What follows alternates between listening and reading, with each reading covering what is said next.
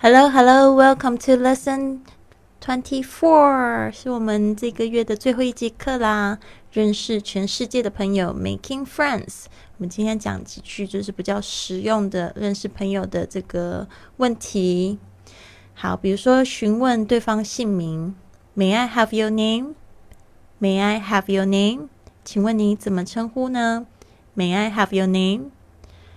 接下来是 What's your name? What's your name? 你叫什么名字？What's your name? 还有 What's your surname? What's your surname? 请问你贵姓啊？What's your surname?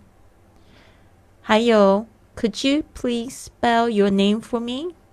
Could you please spell your name for me? 请你拼一下你的名字好吗？Could you please spell your name for me?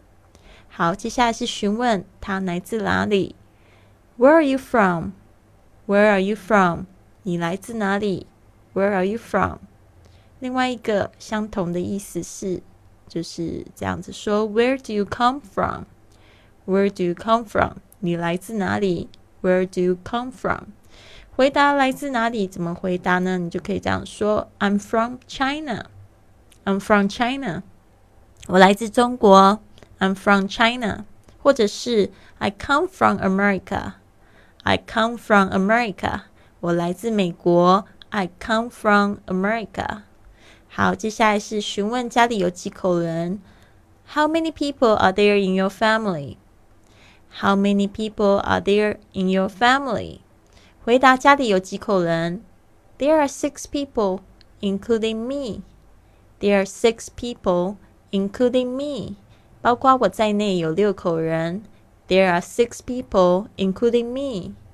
好，还有 Our family has five people. My parents, my two brothers, and I. Our family has five people. My parents, my two brothers, and I. 我家里有五口人，我父母、两个哥哥还有我。Our family has five people. My parents, my two brothers, and I. 好的。